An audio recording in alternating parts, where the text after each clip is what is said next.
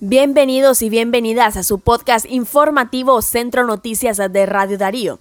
A continuación, los titulares de las noticias más importantes de la mañana de viernes 2 de diciembre. Acusan de violencia al padre de Max Jerez. También Ortega acusa a Oscar René Vargas de tres delitos, entre ellos provocación para rebelión. Rosario Murillo dice en nombre el Estadio Nacional se llamará Roberto Clemente. Y en la noticia internacional, en Perú, Congreso admite a nueva discusión para destituir a Castillo. Y de esta manera iniciamos con nuestro podcast de noticias Centro Noticias. Acusan de violencia al padre de Max Jerez. El señor Máximo Jerez Cabrera, padre del preso político Max Jerez, fue acusado por violencia ante el juzgado segundo distrito de lo penal de adolescencia y violencia por Ministerio de Ley y Circunscripción en Managua. La víctima es una menor de edad de iniciales AYSR y es representada por su madre de apellido Romero. La fiscal que interpuso la acusación Miroslava Manova Calero Chamorro, según el sistema del Poder Judicial. En la acusación no se detallan los hechos y tampoco el tipo de violencia que se le imputa, pero se especula que se trate de una agresión a una menor estudiante.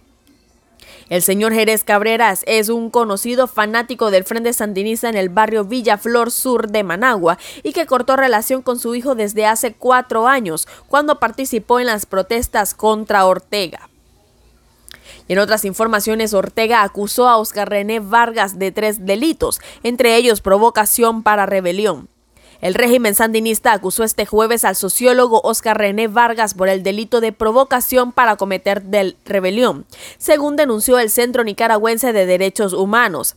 La audiencia inicial fue programada para el próximo viernes 9 de diciembre a las 9 de la mañana. El CENID exige libertad inmediata para el doctor Vargas y el cese de la represión a través del impresentable Poder Judicial, agregó.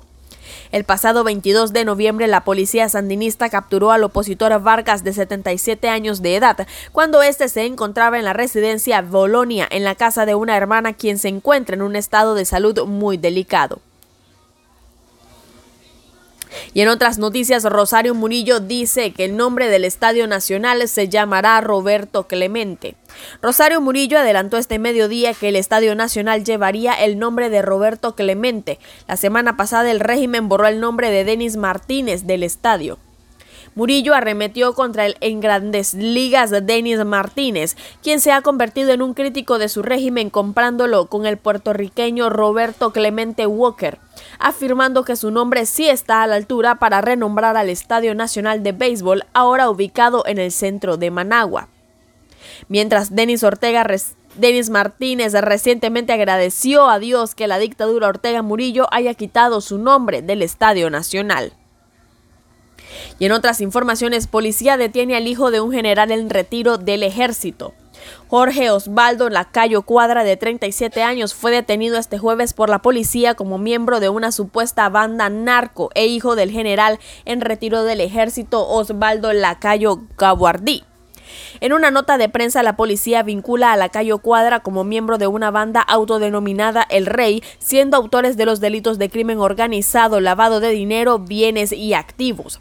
Con su captura, la policía da por desmantelada la banda, ya que varios de sus miembros están bajo arresto. Sin embargo, siguen prófugos José Erógenos Benítez Guzmán, Orlando José Muñoz Mayorga, Héctor Ismael Catín Mayorga y Olof Vladimir Altamirano Aguirre, quien es el cabecilla. Capturan a sujeto que asesinó de impactos de bala a un nicaragüense en Costa Rica.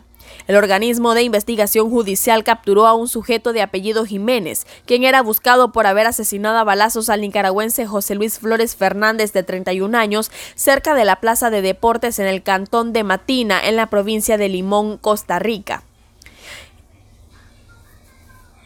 El OIJ informó que Jiménez fue detenido en la localidad de Estrada de Matina y llevado a las celdas judiciales en espera de ser procesado por el crimen.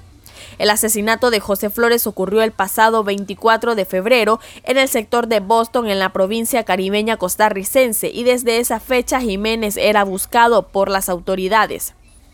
Y en la noticia internacional, Perú, Congreso admite a, nuevo, a nueva discusión para destituir a Castillo. El Congreso peruano admitió el jueves un nuevo pedido para debatir la destitución del presidente Pedro Castillo, horas después de que el mandatario hizo un llamado al diálogo para asegurar la gobernabilidad. Se trata del tercer intento legislativo por remover a Castillo bajo el argumento de incapacidad moral permanente desde el inicio de su gobierno. La solicitud fue aprobada con 73 votos a favor, 32 en contra y 6 abstenciones.